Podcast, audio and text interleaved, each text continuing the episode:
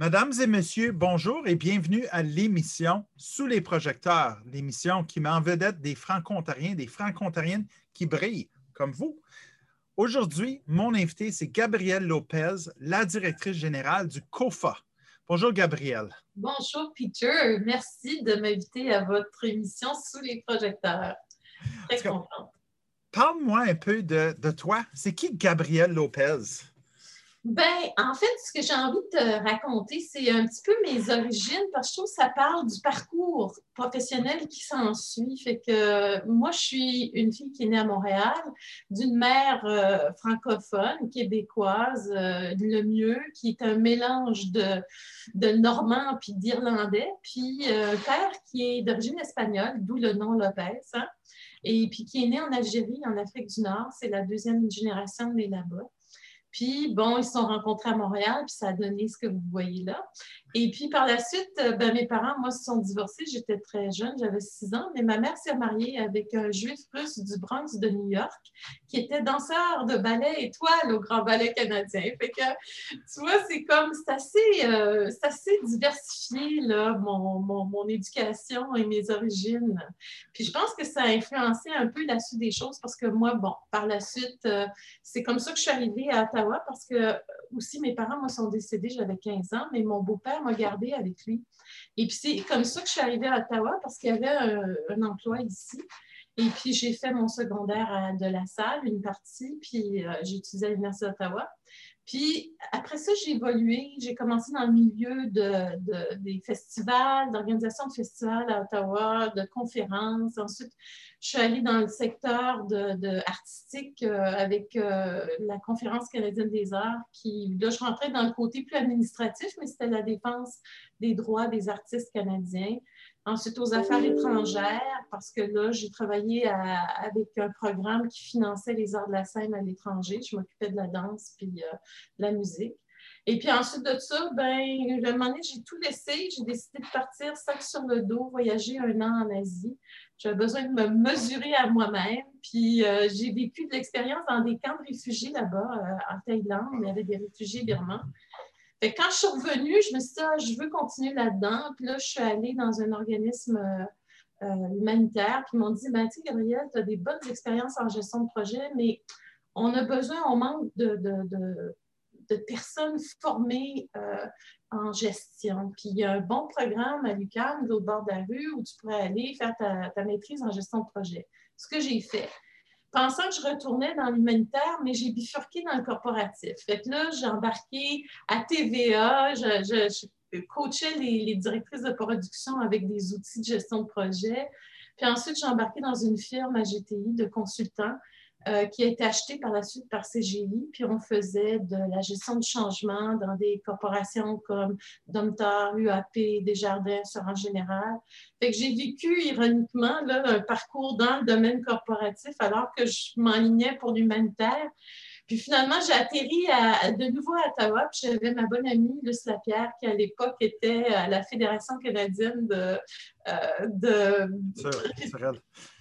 Oui, de, ben, de, de l'alphabétisation en français, ah, puis qui est devenu après le RESDAC. Puis j'ai dit, Gabriel, je suis mal prise, j'ai un gestionnaire de projet qui vient de partir en milieu de projet, t'embarquerais dessus, finir ça? Je dis OK.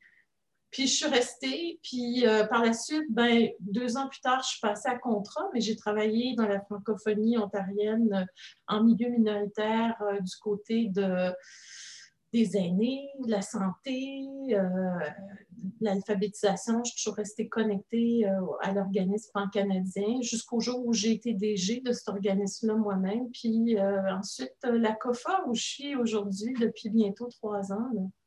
En tout cas, tout un parcours très intéressant. Je peux m'imaginer qu'avec la diversité culturelle que tu as vécue au sein de ta famille, que les repas familiaux doivent être très intéressants en, termes de bourse c'est peut-être une discussion pour une autre journée. Euh, mais j'aimerais que tu me parles un peu du COFA. la, la, Coalition ontarienne de formation des adultes, ça fait quoi exactement? Ben, on est un organisme de soutien provincial pour le secteur de l'alphabétisation et de la formation de base. Alors ça, ça veut dire qu'on regroupe 25 membres, 42 points de service à travers la province. Puis nous, notre, responsabilité, c'est de représenter les intérêts de ce secteur d'activité-là auprès du gouvernement, des détenteurs d'intérêts, du grand public, bâtir un peu les connaissances, aussi développer les connaissances autour de, ce secteur d'activité-là, de voir à la construction identitaire aussi des francophones par le fait même. Et puis, bon, on est un organisme de soutien, d'accord, mais on est aussi un fournisseur de services. Donc, nous, on a un programme de formation à distance qui offre des cours en littératie, en numératie ou mathématiques et littératie informatique. Alors, c'est des micro-cours. On est vraiment là pour être une extension de, ce qu'offrent nos membres. Nos membres, c'est des centres de formation hein, qui sont des centres communautaires, des conseils scolaires, des collèges. Et ces gens-là sont tous représentés au sein de notre conseil d'administration euh, et dans notre membriété. Et euh, nous, on essaie de travailler en complément avec eux pour offrir, de la formation à distance qui a été conçue pour être donnée à distance, alors qu'eux, normalement, sont en présentiel, donc en personne. Alors, euh, c'est ça. Puis, on offre aussi de la formation professionnelle pour, euh, pour nos membres, euh, les gestionnaires, les formateurs. C'est vraiment, vous faites énormément de travail. La, pandémie doit avoir sans doute mis des barrières ou des, des défis dans la façon que vous faites ce travail-là. Parle-nous un peu des, des défis que, que le, euh, que le COVID vous a, va, Laisse-moi. Parle-moi des défis que le, COFA a eu euh, en temps de COVID. Oui. Puis peut-être pour revenir, il y a un autre, puis ça va jouer sur les effets de la pandémie, là, mais il y a un autre pendant à la COFA d'activités qui touche la gestion de projet. Puis on gère des projets, euh, on a un projet fonds.ca qui est un projet au nord de l'Ontario, euh, d'infrastructure. C'est un guichet à multiservice euh, qui est en ligne. On a un projet de plateforme pan-canadienne euh, qui offre l'expertise qu'on a développée en Ontario avec notre plateforme de formation à distance aux autres communautés francophones minoritaires au Canada. Alors, avec nous, on a l'Alberta, la Saskatchewan, le Manitoba, on a le Nouveau-Brunswick, la Nouvelle-Écosse et l'île du Prince-Édouard. Alors, on, a ce projet-là aussi qui est assez gros à porter. C'est des réseaux hein, que de plus qu'on a à gérer. Puis, on a un projet de petite enfance qui reprend notre programme du français en quelques clics, le programme de français en ligne, qui est adapté, en train d'être adapté à la au contexte de la petite enfance. C'est pour les éducateurs, éducatrices. on a déjà des demandes, puis on n'a même pas fini de développer le produit. Fait que je pense que ça va être euh, bon. Tout ça pour répondre, en venir à répondre à tes questions sur la pandémie, parce que c'est sûr que nous autres, à la COFA, l'organisme de soutien qui est situé à Ottawa, on a vécu une euh, croissance accrue de travail. Euh, on a eu plus de monde qui voulait de la formation à distance. Moi, j'ai eu embauché des formateurs en plus. Euh, on a les projets qui venaient de démarrer, puis là, ils étaient, ils battaient à, leur plein euh, en plein début de pandémie. alors euh, là, tout le monde était mobilisé. Fait pour nous, ça a voulu dire une charge de plus, puis embaucher des ressources, puis ça, a été, ça, exigé beaucoup en termes d'énergie de nos ressources. Maintenant, nos membres, eux, avaient euh, des défis supplémentaires parce que normalement, ils sont en personne. Hein, la formation se fait en personne. Là, les centres, au début, ont fermé dans la première vague, mais ensuite, ils ont ouvert très rapidement avec les consignes sanitaires qui étaient données, puis tout le matériel qu'il fallait. Mais ça a été beaucoup d'apprentissage rapide, de virage sur un dizaine rapide, parce qu'il fallait qu'ils développent leurs compétences en informatique pour pouvoir donner leurs cours à distance. Il fallait qu'ils organisent leurs espaces pour ceux qui étaient prêts à venir dans les salles de classe, donc de, faire ce qu'il fallait avec plexiglas, masque, masque et, et, tout et tout. Et puis, euh, tu sais, ça, a demandé plus de temps parce que souvent, ils devaient travailler un à un. Nous, on travaille avec des gens qui sont faiblement alphabétisés, euh, bien souvent, et des gens qui ne sont pas tous connectés à l'Internet, qui n'ont pas tous d'équipement, fait qu'il fallait acheter de l'équipement, prêter cet équipement-là par téléphone, les aider à naviguer, trouver leur chemin jusqu'à au moins Zoom. Là. Et, ça a été de, gros efforts, je dirais, pour euh, nos centres euh, en temps de pandémie. Puis, euh, je trouve qu'on s'en est bien tiré. La COFA a essayé de les appuyer. On a des rencontres de communautés de partage. On les avait deux fois par mois avec partage de meilleures pratiques entre eux, l'information que nous, on pouvait leur donner par rapport à la formation à distance. On a fait venir des experts pour la gestion des ressources humaines. Euh, en tout cas, toutes sortes de, choses qu'ils avaient besoin de savoir pour continuer à, fonctionner. Puis aussi avec un de vos partenaires, Discutus, qui offrait de super euh, formations. Ça aussi, ça nous a donné un bon appui. Donc, euh, non, ça, ça a eu l'air de ça, la pandémie. J'en parle comme si c'est fini, mais on n'est pas encore tout à fait sorti de là. là. On n'est définitivement pas sorti. Tu as parlé un peu du, projet FONCE. Parle-nous un peu de ce projet-là, puis, euh, euh, c'est quoi, qu'est-ce que ça implique? Oui, je trouve que c'est un, projet qui a mis du temps à émerger, parce qu'on réunit des fournisseurs de services qui sont de différents horizons, c'est-à-dire qu'il y en a qui sont des collèges, des conseils scolaires et des centres communautaires. Puis, comme, comme tout le monde, on a tendance à travailler en silo, fait qu'il y a eu beaucoup de temps qui a été mis à essayer de se connaître, à se rapprocher et tout ça. Puis dans ce projet-là, à trouver une formule qui pouvait fonctionner. Donc, c'est un centre qui est virtuel, qui est dans le nord de l'Ontario pour le moment. Et euh, l'objectif de ça, c'est de pouvoir permettre aux gens qui sont à la recherche de formation soit de nous appeler, d'aller en ligne, puis d'avoir de, l'information sur différents programmes de formation, d'éducation en français en Ontario, surtout dans le nord de l'Ontario dans ce cas-ci, de se faire évaluer en termes d'alphabétisation et formation de base.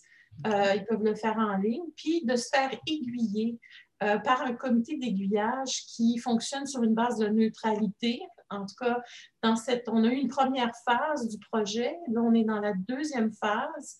Ce qui va être intéressant dans cette phase-ci, c'est que le comité d'aiguillage, qui est un représentant d'un collège, un conseil scolaire, puis un centre communautaire, doivent s'entendre sur où va aller le client. Donc, nous, ce projet-là, c'est pour aller chercher de la nouvelle clientèle qui ne va pas déjà au collège ou au conseil scolaire directement. Puis, comme le territoire est grand dans le nord de l'Ontario, c'était une façon pour nous d'offrir plus d'accessibilité à de la formation en français.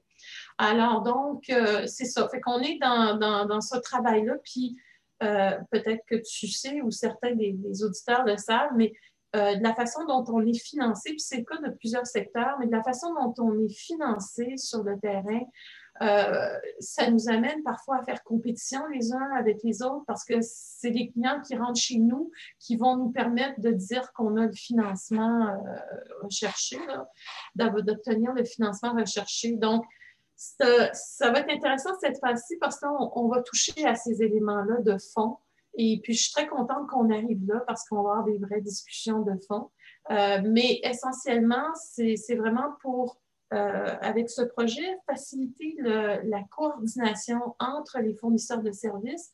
Puis, dans cette phase-ci, on s'en va chercher les agences comme Ontario Travail, les centres d'emploi, les centres d'établissement d'immigrants pour qu'ils se joignent à nous aussi dans ce travail-là.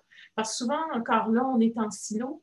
Puis, un ne sait pas ce que l'autre fait, il y a des duplications, il y a des incompréhensions, bref, toutes sortes de circonstances qui font qu'on reste en silo. Fait que là, on essaie avec ce projet-là de faire les connexions là où elles sont pas. Dans certains cas, elles sont là, puis ça marche bien, mais c'est surtout dans les régions où, soit le service n'est pas existant, les, les, rapprochements ne se sont pas faits. Je pense que ce service-là va être intéressant euh, pour ces agences-là. Puis ce qui est intéressant aussi avec ce projet-là, ce qui est derrière tout ça, hein, c'est toujours d'harmoniser les services, donc faire en sorte qu'on travaille en complémentarité et pas en compétition. Euh, c'est de voir aussi euh, à améliorer la coordination de services, comme je disais, puis de, de développer le continuum de l'éducation et de la formation des, francophones en Ontario parce que les gens pensent souvent que l'alphabétisation la formation de base, c'est juste pour des gens vulnérables qui ont peu de compétences, puis que c'est euh, euh, c'est juste un petit groupe. Mais non, l'alphabétisation la formation de base, là, elle est là tout au long de la vie d'un apprenant. Euh, il y a des cours d'alphabétisation familiale qui se donnent à des femmes qui sont enceintes pour les préparer aux compétences parentales, les préparer à, lire des contes aux enfants. Quand l'enfant naît, c'est toute la lecture, l'éveil à l'écrit, à la lecture. Ensuite de ça, ben, il va à l'école. Donc, c'est l'appui aux parents pour qu'eux puissent faire l'appui à l'aide aux devoirs euh, pour leurs enfants. Ensuite, c'est les décrocheurs qu'on va chercher, c'est les chercheurs d'emploi qu'on va chercher. Puis enfin, en bout de ligne, c'est les aînés qui ont besoin d'appui pour soit euh, développer leurs compétences en littératie informatique ou autre. Là. Alors, euh, dans, tout ça, c'est. Penses-tu que c'est difficile d'offrir des services en français en Ontario? J'entends, il y a des composantes importantes de valorisation de la francophonie, mais quand, quand je t'entends parler des barrières et des silos, c'est quoi? Est-ce que ça crée des difficultés? Puis c'est quoi la solution? Oui, ben, je pense que les barrières silos sont propres à peu importe ce qui est francophone et anglophone. Mais je pense qu'en Ontario, en tout cas, je, pense que ça demeure, on est chanceux. Moi, pour avoir été euh, beaucoup avec des organismes pan-canadiens, ce que je vois dans les autres provinces, les autres territoires, euh, ils n'ont pas autant d'infrastructures que nous ou de moyens. Puis ça, c'est grâce entre autres au fait qu'on a une population francophone qui est importante. Puis je pense que ça demeure, même si on a peut-être certaines facilités que les autres provinces et territoires n'ont pas, ça demeure un combat de tous les jours. Euh, je pense que euh, il faut rester vigilant, il faut rester euh, mobilisé, euh, parce qu'il euh, y a toujours du terrain, des glissements qui peuvent se passer. Puis je le vois avec la pandémie, là, il y a beaucoup de choses qui roulent très rapidement. Il y a des changements qui se font. Il y en a qui sont organiques et tout ça qui se font. Puis c'est en train de transformer vite euh, le contexte dans lequel on travaille. Il faut, qu'on reste, faut qu'on reste à l'affût, puis euh, prêt à assurer qu'on maintient les acquis qu'on a. Euh, puis je pense que la FO, en ce sens-là, est les clés dans ce travail-là. Je trouve que moi, je, suis dans le milieu ontarien, là, plus spécifiquement depuis trois ans. Euh, avec euh, mon travail à la, la, COFA, puis je vous ai vu évoluer là, dans ce temps-là aussi, puis je trouve que tous vos contacts en termes de représentation gouvernementale, en termes de, de service à la communauté, de l'étable qui nous rapproche, qui fait en sorte que aussi on apprenne à se connaître, qu'on sort des silos, qu'il y ait des partenariats qui se créent ou des synergies qui se mettent en branle. Ça, c'est essentiel pour moi, puis c'est clé, puis je trouve que vous faites un super boulot, puis je pense que c'est important de, de, rester, comme je disais, euh, mobilisé, puis euh, dans une veille de ce qui se passe un peu partout. Euh, merci, merci Gabriel on est déjà rendu à notre dernière question. Ah, déjà! oui, le temps passe très rapidement. Moi, je veux te poser une question. C'est quoi ton plus grand rêve pour la communauté franco-ontarienne? Oh my God, la grande question. Ben, mon plus grand rêve, c'est qu'on n'ait plus à se, à se battre autant pour avoir nos services en français. Euh, euh, qu'on ait trouvé euh, qu'on ait une place plus, plus confortable qu'on a là. Puis je trouve aussi qu'on travaille plus en harmonie les uns avec les autres dans la communauté parce que moi, je, dois dire, avec le projet Fonce.ca, c'est un projet qui est par région. Hein. On va travailler aussi dans l'Est avec ce projet-là euh, à partir de juin pour voir si on ne peut pas développer quelque chose de similaire dans l'Est. Puis je trouve que selon les régions, il y a des différences hein, euh, de, de de réalité, de contexte, puis de besoins. Euh, puis même une forme de culture, des sous-cultures. Puis moi, je trouve bon de naviguer là-dedans. Moi, je, j'apprends au fur et à mesure, puis je découvre que euh, il y a une diversité dans la francophonie, il y a une diversité aussi dans les perspectives euh, politiques qu'on peut avoir par rapport à, la francophonie. Il y, a des, il y a une diversité aussi dans, dans, dans, les approches. Donc, euh, pour moi, c'est d'amener plus d'harmonie, plus de, travail en complément plutôt que de se faire compétition ou d'être en silo ou de puis d'avoir une aisance. Puis pour la COFA, ben, ce que je souhaite, c'est qu'on continue euh, à, jouer notre rôle, d'aider les gens à trouver de l'emploi, à maintenir leur emploi, à participer dans la communauté, à leur donner la confiance de leurs compétences pour pouvoir participer à des conseils d'administration, pouvoir euh, s'impliquer dans des projets bénévoles dans leur communauté. Ça, c'est ça mes rêves pour la francophonie en Ontario. Bien, je suis content que c'est un rêve très réalisable. Je pense qu'on se dirige euh, euh, vers là comme communauté. Je veux vraiment te remercier de ton temps aujourd'hui. on voit que la Coalition ontarienne de formation des adultes est un organisme qui brille. toi et ton équipe aussi. Félicitations, félicitations du beau travail que vous êtes en train de faire. Ben, merci beaucoup, Peter. Je veux dire à nos auditeurs et nos auditrices, si vous voulez nous parler de vos projets, si vous voulez nous partager vos succès, s'il vous plaît, gênez-vous pas de nous laisser savoir et je vous remercie énormément d'avoir été à l'écoute aujourd'hui. À bientôt sur l'émission Sous les projecteurs. Au revoir.